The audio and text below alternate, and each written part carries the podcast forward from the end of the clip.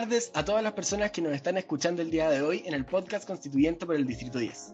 En este nuevo capítulo les quiero presentar un abogado y profesor de la Pontificia Universidad Católica, militante de la democracia cristiana y casi tan fanático como yo del universo de Star Wars, el candidato constituyente Patricio Zapata. Muchas gracias por venir. Gracias a ti por la invitación, José María. Un agrado. No hay de qué. Bueno, don Patricio, mi primera pregunta es, ¿por qué quiere ser constituyente? ¿Por qué deberíamos votar por usted?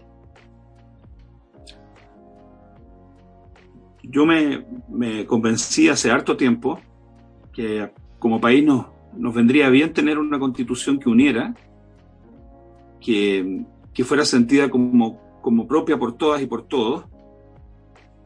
Entonces, eh, después de años de estar transmitiendo en ese sentido, eh, no solamente con libros, artículos, eh, me siento súper involucrado y, quiero seguir contribuyendo, quiero seguir ayudando en la parte probablemente más difícil, que es la que viene ahora. Así que eso, me siento, me siento comprometido con que esto funcione y creo que puedo hacer un aporte.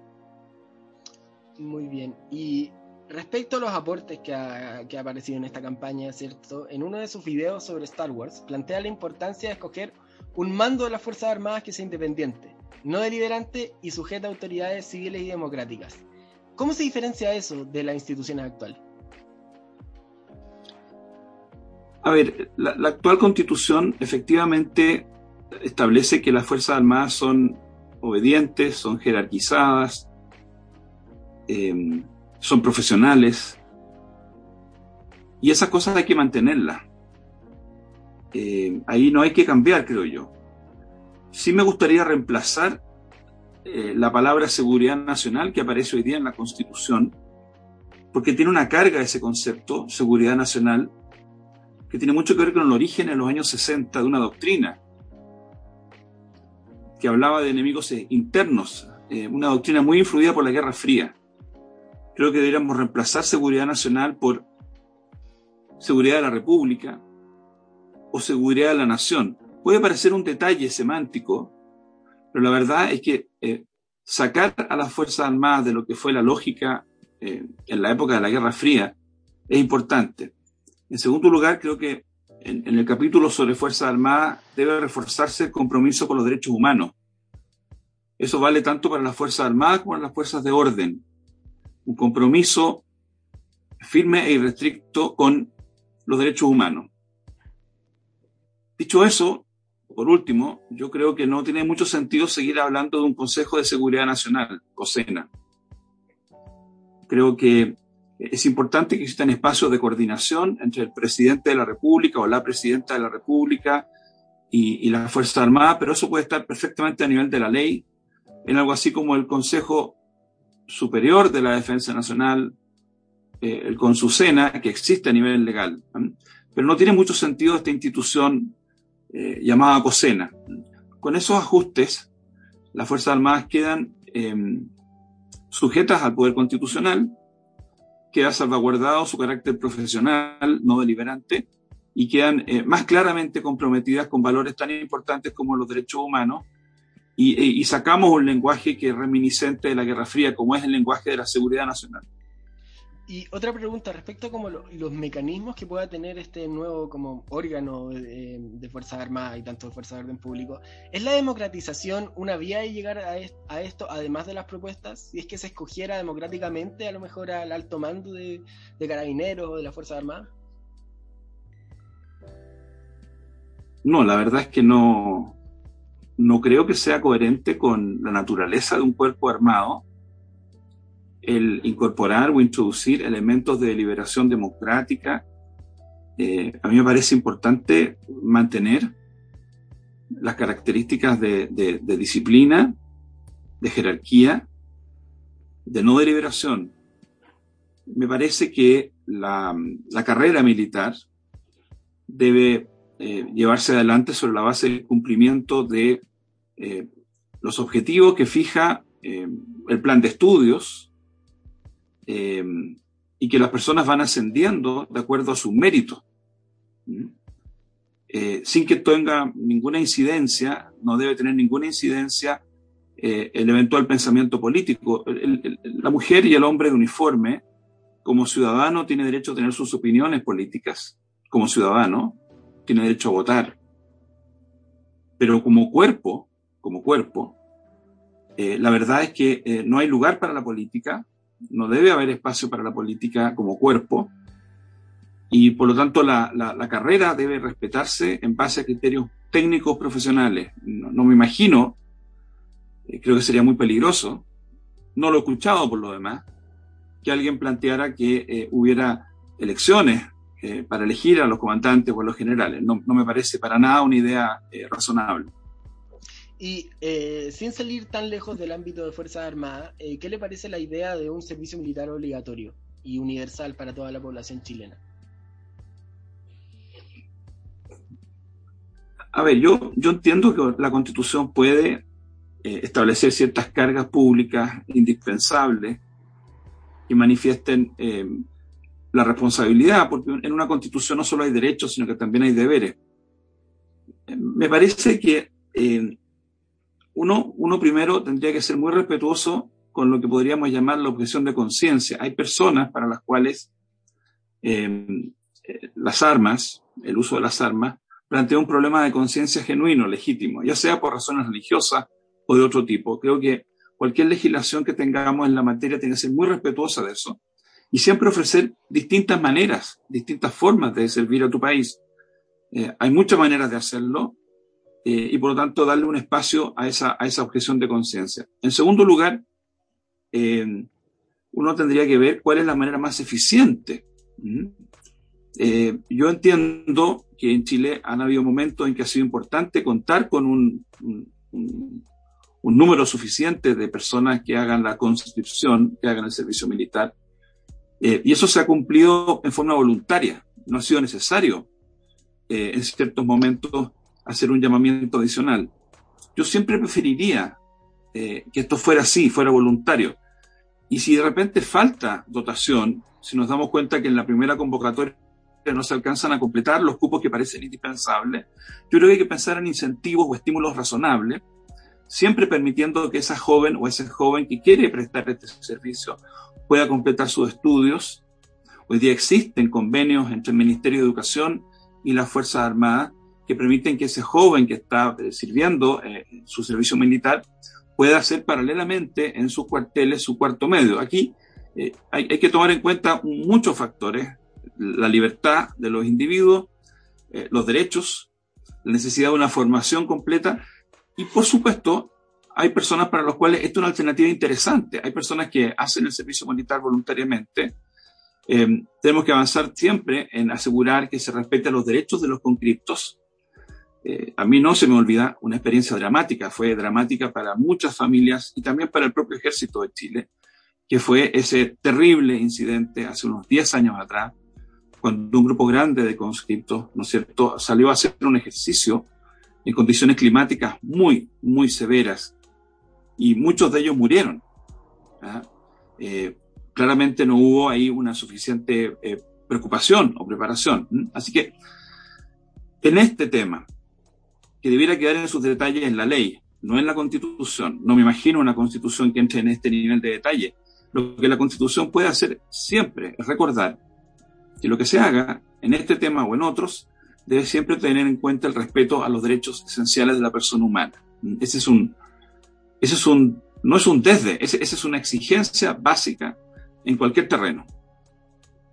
Y hay mucha gente, no, no en realidad mucha gente, leí unos pocos papers que hablan sobre el servicio militar como un espacio de socialización, que permite que las clases sociales eh, se conozcan entre sí y eso crea un ambiente comunitario un poco más democrático, ¿cierto? Y habla un poco del beneficio democrático que pueda tener esta posibilidad. ¿Cree usted que eso es algo que se debiese considerar? Independiente de las libertades y todo, y que queden restringidas a propósito y a fin de cuentas, si estamos hablando de una nueva constitución, no necesariamente tienen que revivirse los casos de hace 10 años, ni tampoco esas mismas escuelas de enseñanza, ¿cierto? Hay espacio para innovar, para crear algo nuevo. Mira, yo, yo creo que eh, hay muchas maneras de, de propender a una sociedad más integrada. Eh, puede ser que en algún momento histórico el servicio militar haya jugado un papel importante, incluso en términos educativos, a un contingente de jóvenes que no tenían acceso a la, a la escuela, porque no se había logrado masificar la educación. Estoy pensando en 1890, 1910, 1920. Yo, yo creo que la principal, eh, el principal espacio público de socialización debe ser la escuela, el liceo, el colegio. Eh, creo que las familias son un espacio privilegiado, fundamental de socialización. Que existan otras, yo creo que entregadas a la libertad de las personas. Hay jóvenes que se socializan y lo hacen de una manera muy valiosa en el cuerpo de bomberos. Hay jóvenes que lo hacen en clubes deportivos y participan en ligas. Hay jóvenes que lo hacen en sus iglesias, a las que concurren voluntariamente y participan en actividades de su iglesia. Otros lo hacen en juntas de vecinos. Y en ese sentido, el servicio militar puede ser un lugar de encuentro, eh, por supuesto, entre distintos grupos, pero yo tiendo a pensar mm, eh, que, que, salvo la educación, que debe ser obligatoria, y lo es en Chile hace 100 años ya, se han cumplido 100 años desde que la, la ley de instrucción obligatoria lo impuso así, a mí me parece que eh, estas otras formas valiosas deberían ser más bien voluntarias. Ese es mi, mi instinto. Te repito, eh, no, no, quiero rehuir esta pregunta que tú me haces porque es muy importante, pero probablemente mucho de lo que hemos estado conversando debiéramos resolverlo como comunidad en la ley, una ley que habría que ir revisando y ajustando. Y lo que la Constitución hace, sin entrar en detalle en este y en otros temas, es fijar un marco donde el concepto de derechos fundamentales, eh, la libertad de conciencia, eh, son el marco en el cual se mueve la legislación. Ok, eh, a propósito un poco de, de, la, de, las materias de ley en este caso, eh, estarían las leyes orgánicas, ¿cierto? ¿La constitución nueva debiese contar con este tipo de leyes? En principio yo sería partidario de suprimir la categoría de leyes orgánicas constitucionales completamente y, también eliminar las leyes de quórum calificado. Eh, creo que ellas, ellas lo que hacen es rigidizar justamente el ajuste flexible que debemos hacer como sociedad. Eh, a mí me parece que cuando uno quiere proteger algo importante, algo fundamental contra cambios bruscos o cambios inopinados o cambios repentinos, bueno, uno lo pone en la constitución, uno lo pone en la constitución directamente y le pone a ese valor, a ese derecho, a ese bien un quórum constitucional. Me parece que la constitución del 80 eh, exagera porque además de tener ella misma en su articulado un conjunto de materias que son difíciles de cambiar, creó en paralelo una maraña enorme, inmensa de leyes que en el fondo son constitucionales porque cuesta mucho cambiarla. Esa legislación orgánica cuesta tanto cambiarla como en algunos países cuesta cambiar la constitución. Entonces, ahí hay, una, hay un pequeño, un pequeño engaño, porque la constitución actual se presenta como breve, uno le explica a sus alumnas y alumnos que tiene 15 capítulos, 14 capítulos, que no es tan extensa como la de otros países, pero claro, ¿qué pasa si agregamos todas esas centenares y miles de disposiciones en decenas de distintas leyes orgánicas? Es la constitución más larga del mundo. Entonces, yo soy partidario de suprimir esa categoría. Si, si hay buenas razones para que ciertas muy específicas materias deban requerir un quórum un poquito más alto, veamos, muy excepcionalmente, en una de esas la legislación electoral podría ser, no cuatro séptimos, mayoría absoluta. Eh, pero mi respuesta, insisto, es en principio eliminar esta legislación. Y lo que queramos proteger, lo protegemos en la Constitución. Y eh, cambiando abruptamente de tema para tratar de cubrir eh, la mayoría de mis preguntas, ¿qué es lo que piensa sobre el modelo presidencial? ¿Debiese mantenerse o debiésemos apuntar hacia un modelo parlamentario?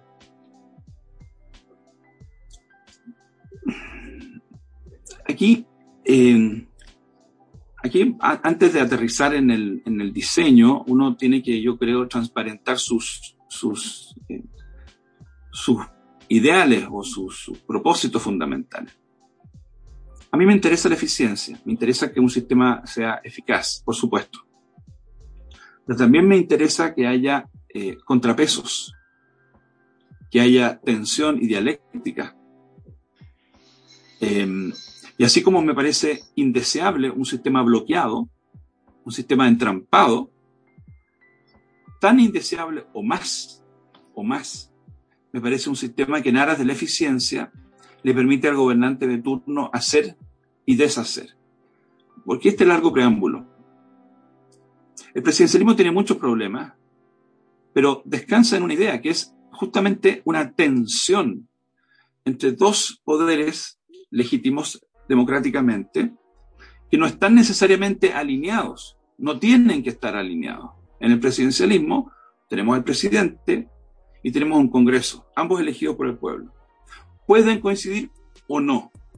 No es un requisito que coincidan. Eso algunos lo ven como un defecto. Y les gustaría que siempre coincidiera la mayoría del Parlamento con el jefe de gobierno.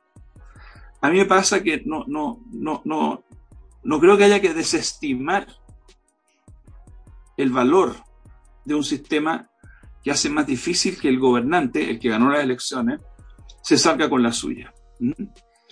Por otra parte, el, parlamentarismo, que tiene muchas virtudes, se explica también por un contexto. Entonces, yo creo que hay, que hay que ser un poquito más cautos. El parlamentarismo funcionó bien durante mucho tiempo, entre otras cosas porque había partidos políticos. Había partidos políticos con disciplina. Hoy día eso es una cosa cada vez más escasa. No, estamos hablando de Chile y en esto hay que ser lo menos provinciano posible. Eh, la idea de partidos políticos del 30 o 40% de los votos, que eran consustanciales al parlamentarismo, fuera con sistema mayoritario como en el Reino Unido o con sistema proporcional como en Bélgica, la idea del parlamentarismo tenía mucho que ver con grandes partidos. En Alemania se llaman Volksparty, partidos del pueblo, partidos, repito, del 40-45%. ¿Qué pasa cuando tú descubres hoy día que en Alemania difícilmente un partido puede tener más del 30%?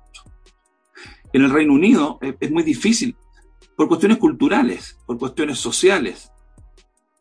Entonces, yo personalmente, y perdón que siempre que me haces tú una pregunta, yo me dé vueltas largas, pero creo que estos son temas que se resisten a ser abordados en 200 caracteres Yo soy partidario de hacerle ajuste al presidencialismo chileno, quitarle algún poder excesivo al presidente de la República, fortalecer y dignificar la función legislativa que hace el Congreso Nacional, robustecer y dignificar la función fiscalizadora del Congreso Nacional, un Congreso con más poder.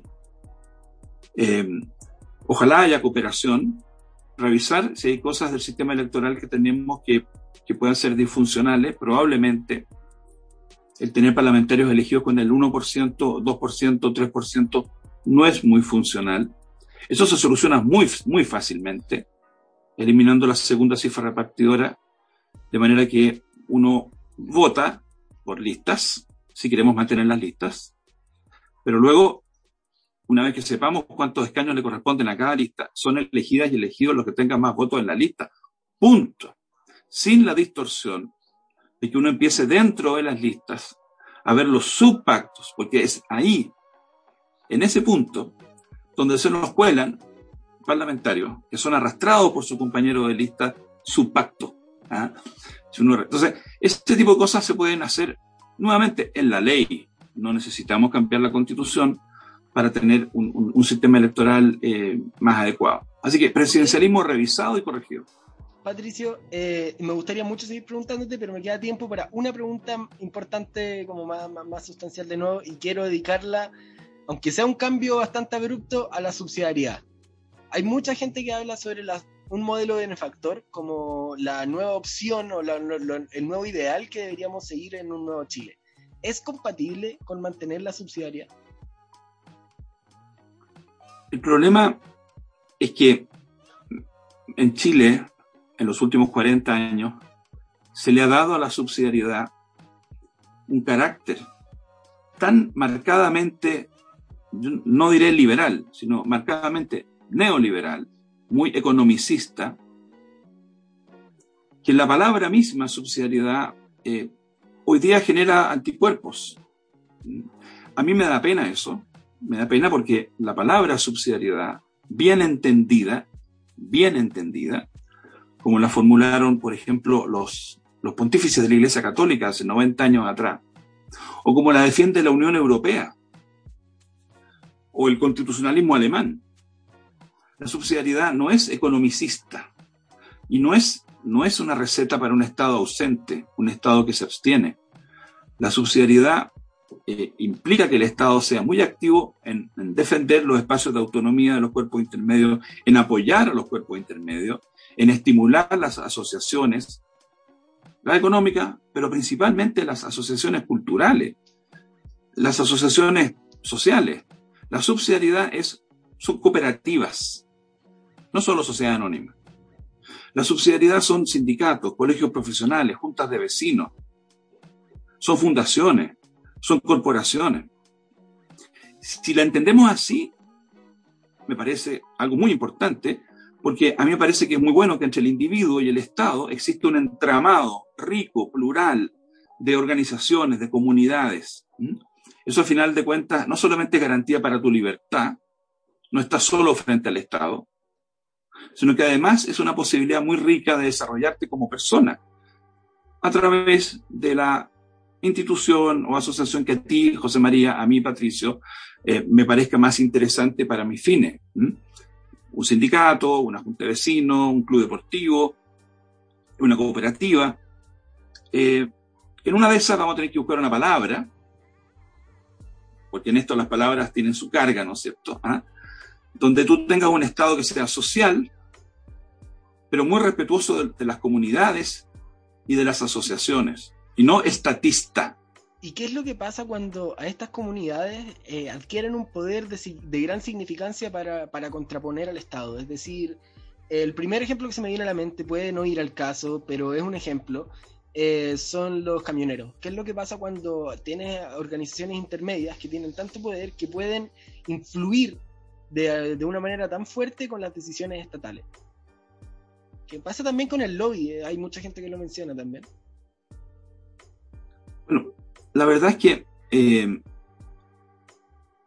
yo, yo creo que es perfectamente posible conciliar la, la organización de grupos que tengan capacidad de expresar intereses y evitar que algunos grupos eh, usen ese poder de un modo dañino para el bien común. Yo creo que eh, es lógico, por ejemplo, que no puede haber una huelga en los trabajadores de la atención primaria de la salud o en los trabajadores que atienden urgencias, más que, más que atención primaria, urgencias, ¿ah? me corrijo, urgencias, o en los bomberos o, en carabineros. El problema de la actual constitución es que eh, invierte el principio, no reconoce el derecho a huelga, no habla de derecho a huelga. Eh, yo creo que hay que reconocer el derecho a huelga y luego decir, la ley podrá establecer que ciertos grupos no podrán, a través de una paralización, comprometer lo que podríamos llamar servicios de primera necesidad. Por otra parte, eh, hay una diferencia importante entre paralizar tu actividad y bloquear las carreteras. Eh, el ejemplo que tú me pones eh, muchas veces va asociado a una cuestión que va bastante más allá de una huelga. Va asociado a interrumpir el movimiento y el desplazamiento de personas, de bienes y servicios causándole un daño dramático a todo el país. ¿ah?